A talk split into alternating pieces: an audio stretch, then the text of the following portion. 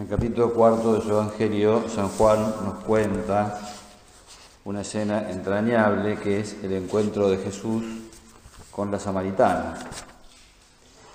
Y empieza esa narración contando eh, el cansancio de Jesús. Dice que fatigado del camino, Jesús se sentó junto al pozo. Sería alrededor del mediodía. Jesús se hacía unas caminatas tremendas, eh, porque se iba de Judea a Galilea, de Galilea a Judea, iba dando vueltas por todas partes, iba recorriendo pueblos, caminos, pero bueno, a veces tenía que hacer trayectos de más de 100 kilómetros. Supongo que los haría a lo largo de varios días, pero evidentemente eh, tenía una enorme resistencia física pero a la vez que tenía esa gran fortaleza, tenía también lo que le pasa a todo el mundo, que era que se cansaba, porque era Dios verdadero, pero era hombre verdadero. Y por tanto le pasaba todo lo que nos pasa a nosotros, lo cual es precisamente el motivo por el cual Dios ha querido encarnarse. Eh, él ha querido que nosotros podamos unir en nuestra vida lo humano con lo divino, que nosotros podamos ver a través de, esa, eh, de, la persona física de Jesús, que nos entren los misterios divinos a, través de los ojos. ¿no? Eh, a Dios nadie lo ha visto jamás, el Hijo del Hombre es el que nos lo ha enseñado, el Hijo del Hombre es el que nos lo ha mostrado. Y entonces eh, está bueno que nosotros contemplemos esa imagen de Jesús, nos detengamos a meter en nuestra cabeza y en nuestro corazón esa imagen de Jesús que viene a compartir con nosotros todas las cosas. Voy a seguir eh, el libro de Chevrot, que se llama El Pozo de Sicar. Eh, sobre todo les advierto esto porque yo no quiero plagiar a nadie, no es mi intención plagiar a nadie, pero en realidad eh, voy a, eh, les voy a leer muchas de las cosas de Chevrot que a mí me parece espectacular y además cada autor tiene una manera de decir las cosas que podríamos decir como irrepetibles, ¿no? Entonces, em, quería contarles esto porque además pueden volver a ese libro, se llama El Pozo de Sicar, cada vez que quieran eh, y, volver a, reeditar, ¿no es cierto?, eh, este relato. Fatigado del camino, se sienta a descansar. Dice Chevrot, estas simples palabras le sitúan tan cerca de nosotros Verdaderamente Él quiso soportar nuestro cansancio, ese cansancio que nos invade después de una larga caminata, cuando las piernas se agarrotan, arden las mejillas y sentimos la garganta pastosa y reseca. Está, bueno, está bien definido todo esto, ¿no? Bueno, qué interesante que es esa eh, eh, ponernos a ver cómo el Señor también está a merced de las consecuencias del trabajo, porque el cansancio, hay gente que se cansa de nada, ¿no es cierto? O sea, hay gente, eh, me acuerdo que había un amigo mío al que sus amigos le decían fatiga, porque el tipo estaba siempre cansado, siempre, quejándose, siempre en actitud de... Entonces le, habían puesto ese sobrenombre, fatiga. Bueno, esa fatiga, podríamos decir, eh, no está buena cuando viene de la, fiaca y de la pereza, ¿no? pero está, sí que está bueno porque el cansancio es lo que viene después del trabajo, o se supone, ¿no es cierto?, que el cansancio es lo que viene después del trabajo. Y se supone, por tanto, que cuando estamos cansados es porque hemos trabajado, es porque hemos hecho cosas. Y se supone también que el cansancio no es algo que al Señor le desagrade, no es algo que esté, podríamos decir, fuera de lo que Dios tiene programado para nosotros. De ninguna manera. Es algo que eh, es consecuencia lógica, consecuencia directa de haber hecho las cosas bien, de haber eh, dedicado nuestro tiempo, de haber dedicado nuestra vida eh, a, servir a los demás. Entonces está bueno, ¿no? El cansancio cuando es el fruto de una vida de entrega, cuando es el fruto de haber eh, tenido a los demás presentes, de haber trabajado por ellos. El cansancio tiene un maravilloso sello divino cuando procede no del agotamiento de una vida disipada, sino de la generosidad de darse a los demás, consumiendo la propia vida en aras de ideales nobles. Cuánto bien nos hace contemplar a Cristo fatigado cuando nuestra responsabilidad nos lleva a prolongar la jornada en los días de excesivo trabajo. Y esto viene para ustedes. Y a las esposas y madres siempre ocupadas en los interminables quehaceres de la casa, que cada mañana temprano se levantan para reanudar el trabajo, casi más agotadas que cuando se acostaron, cómo les consuela contemplar a Cristo fatigado. A veces eh, eso nos levantamos a la mañana eh, y uno dice, hey, ¿descansé o no descansé? ¿Cómo esas, esas hermanas, esas hermanas que tenían 92, 94 y 96 años, entonces una estaba en la ducha y dice, se preguntan, ¿Yo estaba entrando a la ducha o estaba saliendo de la ducha? bueno, son tres que se van preguntando, ¿no? es muy divertido. Bueno, entonces uno se pregunta, ¿yo a la noche descansé o me cansé más de lo que, de lo que ya estaba? A veces nos pasa, ¿no? Bueno, en realidad, más que a veces nos pasa todos los días, ¿no? Uno dice, no, no puede ser que esté sonando el despertador. ¿Les pasó hoy o no? A mí sí me pasó. Bueno, entonces ese cansancio de Jesús a nosotros eh, podríamos decir como que eh, nos, nos da la pauta de que eh, lo nuestro, de que nuestro cansancio no es algo indigno, podríamos decir, ¿no? nos viene bien para tranquilizar también nuestro espíritu porque nosotros eh, no podemos estar el día entero eh, laburando las 24 horas, ¿no? Me, acuerdo lo que decía un señor que tiene una actividad profesional endiablada, además el tipo, ¿vieron esa gente que todo lo que hacen lo hacen así con una polenta enorme? Y entonces el, tipo dice, no se puede estar 24 horas al día en match 3 match es la, velocidad del sonido, ¿no? O sea, no se puede estar haciendo todo eh, eh, tres veces a la velocidad del sonido, ¿no? Durante las 24 horas. No, uno tiene momentos en los cuales está más concentrado, momentos en los cuales se pierde, es decir, perdón, me, rectifico, momentos en los cuales uno está absolutamente perdido y algunos momentos en los cuales uno está reconcentrado. Bueno, lo de Jesús es distinto, pero lo nuestro es un poquito así, ¿no? O sea, no estamos no podemos estar todo el tiempo haciendo lo, correcto, no, nos podemos Hay gente que se agobia, se agobia porque algo no le salió, porque le salió mal.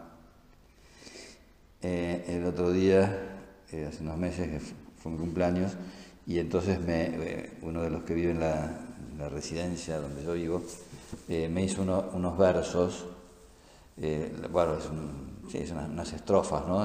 muy, muy divertidas. Cada una de las estrofas terminaba con unas palabras de Lelutier. Y entonces decía, a veces, refiriéndose a mí, ¿no? decía, a veces piensa que su vida es un desastre porque se olvida cosas, porque no sé qué, de vez en cuando nos pasan.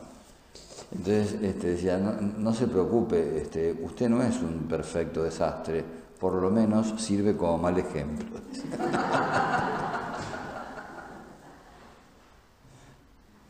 Dice, dice acá esto, dice, no seamos presuntuosos, no intentemos pasar por héroes. Para, para ser semejantes al Hijo de Dios, nos basta con ser hombres, capaces solamente de esfuerzos limitados, interrumpidos, intermitentes. Esta palabra me hace acordar un diálogo entre dos personas, una que le dice a la otra, eh, fíjate si funciona la luz intermitente y el otro le contesta, ahora sí, ahora no, ahora sí. Bueno, nuestros actos de virtud son intermitentes, nuestro cansancio es continuado. Somos todos un poco así como fatigos, ¿no?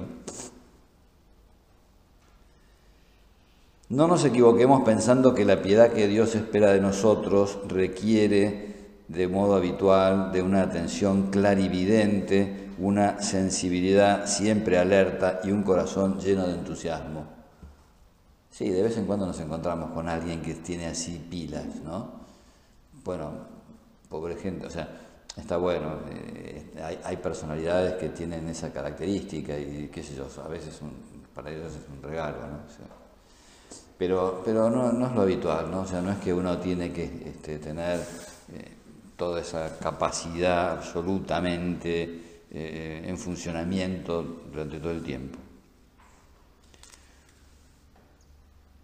El Señor nos acepta con nuestras limitaciones. Hay una canción preciosa que dice, a veces me pregunto por qué yo y siempre me respondes porque quiero. Es un misterio grande que nos llames así tal como somos a tu encuentro. Y, termina en otra de las, de las estrofas diciendo, esto que soy, esto te doy. O sea, yo me gustaría darte algo perfecto, me gustaría darte algo impecable, me gustaría darte algo eh, que estuviera acabado hasta los últimos, bueno, pero posiblemente no, no, lo vaya a conseguir y eso no tiene que ser para mí un motivo de, de desasosiego, de intranquilidad, de falta de paz.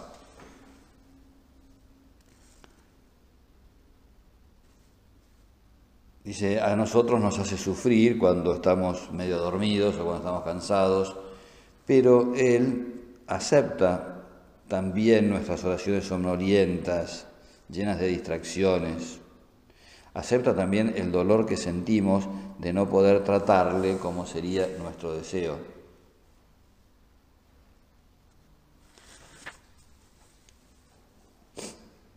Está bueno esto de llegar cansado, está, bueno que el cansancio llegue, porque es eh, precisamente eh, un testimonio de que hubo un trabajo previo. A San José María le encantaba decir que eh, teníamos que llegar al final del día exprimidos como un limón. O sea, muy bien, llegamos medio hecho pomada, ¿no? llegamos hecho pomada, pero, pero llegamos hecho pomada por ese motivo, ¿no? Porque nuestra vida eh, ha servido, ¿no? Porque hemos estado intentando buscar el bien de los demás, ¿no? Llévame donde los hombres necesiten eh, tus palabras, ¿no? Donde falte la esperanza, donde todo sea triste. Eh, bueno, no, no, porque nosotros vamos a, ser los que le llevemos toda la maravilla, no, vamos a hacer lo que podamos, ¿no? El Señor acepta nuestra vida eh, haciendo lo que está al alcance, eh, ¿no? Ahora me regalaron un sticker que hay un tipo que está podando un, seto, un cerco, ¿no? Y dice, seamos felices mientras podamos. Dice así. Bueno, hagamos lo que podamos, ¿no? Hagamos lo que podamos. El Señor lo que quiere eh, eh, no, es nuestra impecabilidad, lo que quiere es nuestro, es nuestro corazón, lo que quiere es nuestro esfuerzo. Y el cansancio a veces nos ayuda también a ser un poco más humildes, eh, a no pensar que nosotros somos los que vamos a cambiar el mundo. No, vamos a hacer algo, vamos a hacer el bien eh, que esté a nuestro alcance, vamos a intentar.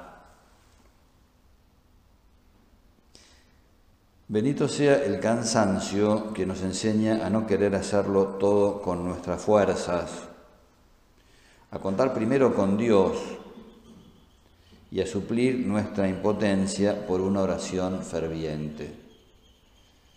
Sí, eh, nos gustaría contemplar todo ese cambio que se produce en la sociedad gracias y a lo mejor no, lo que, lo que contemplamos es eso, una cosa que salió distinta de como la teníamos planeada, algo que, al que le faltó cinco para el peso, Eh, y siempre pasa esto, ¿no?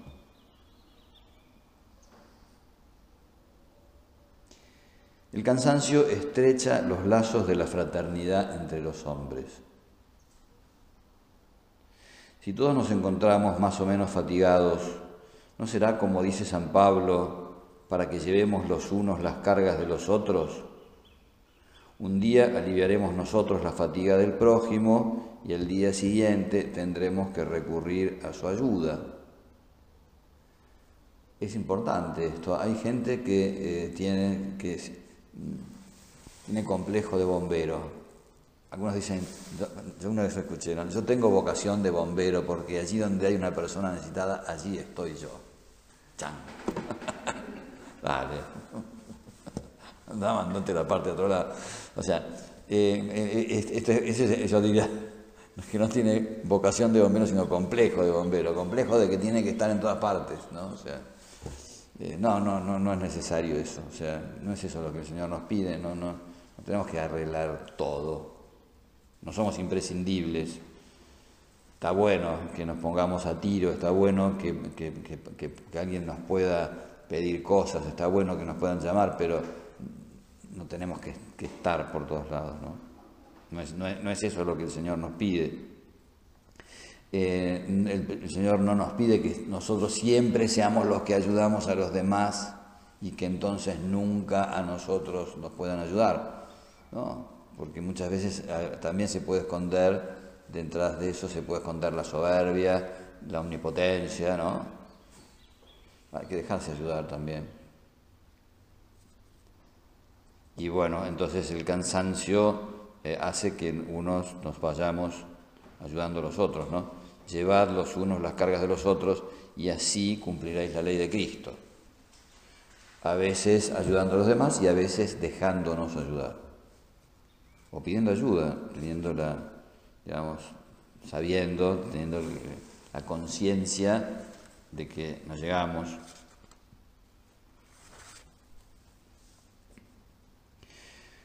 hay que, cada tanto hay que parar, ¿no? Cada tanto hay que detenerse un cacho. Eh, no está bueno eh, que la gente viva estresada. No es, no es algo deseable, ¿no? Eh, a veces la gente tiene eso, este, como es una exigencia interior que la lleva a, vivir como con esa inquietud, ¿no es cierto? a veces por no pedir ayuda, la gente se estresa, se le agarra el estrés. Y el estrés es una cosa peligrosísima. Muchas veces después del estrés viene una depresión.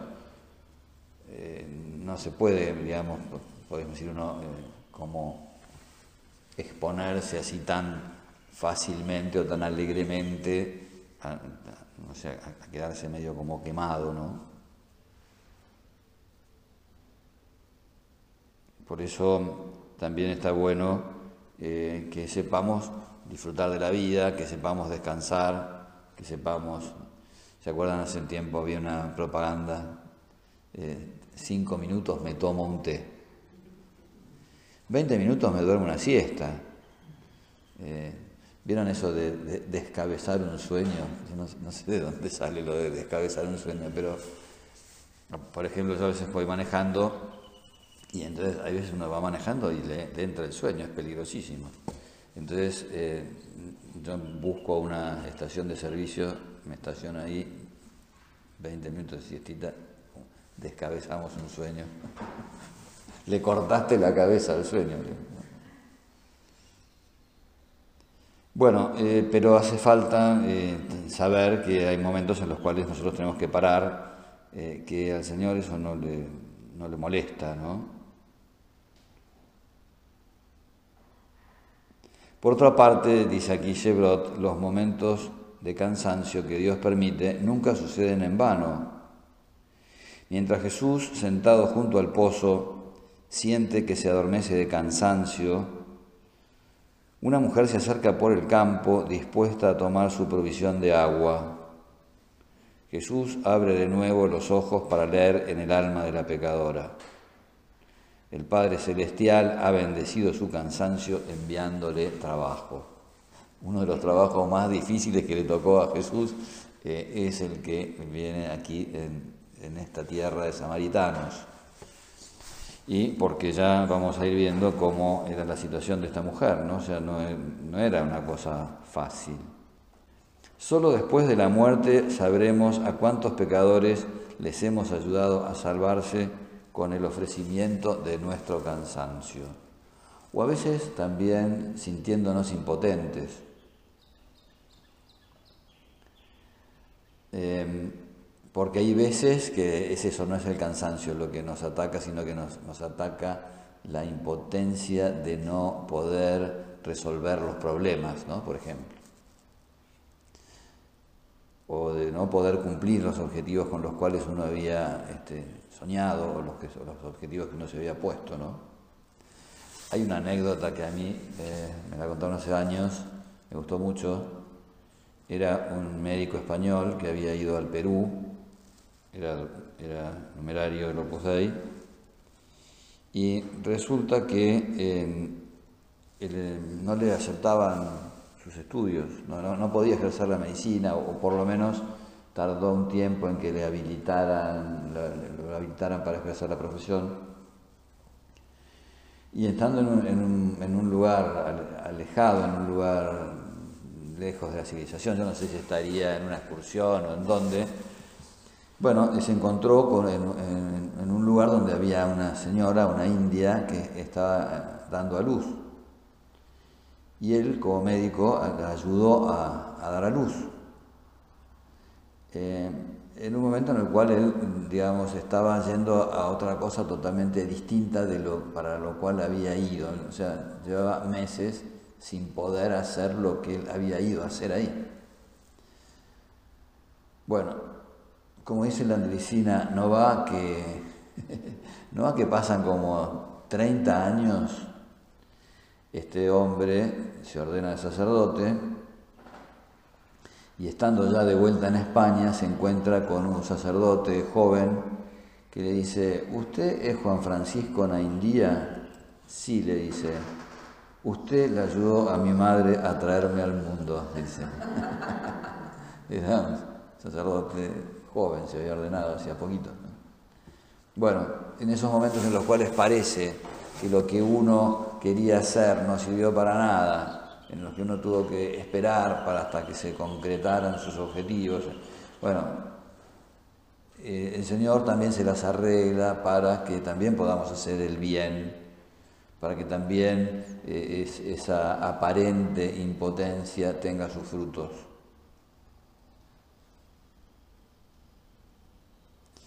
Porque son tiempos que también sirven para que nosotros eh, no sé, crezcamos, para que nosotros aprendamos a confiar más en el Señor.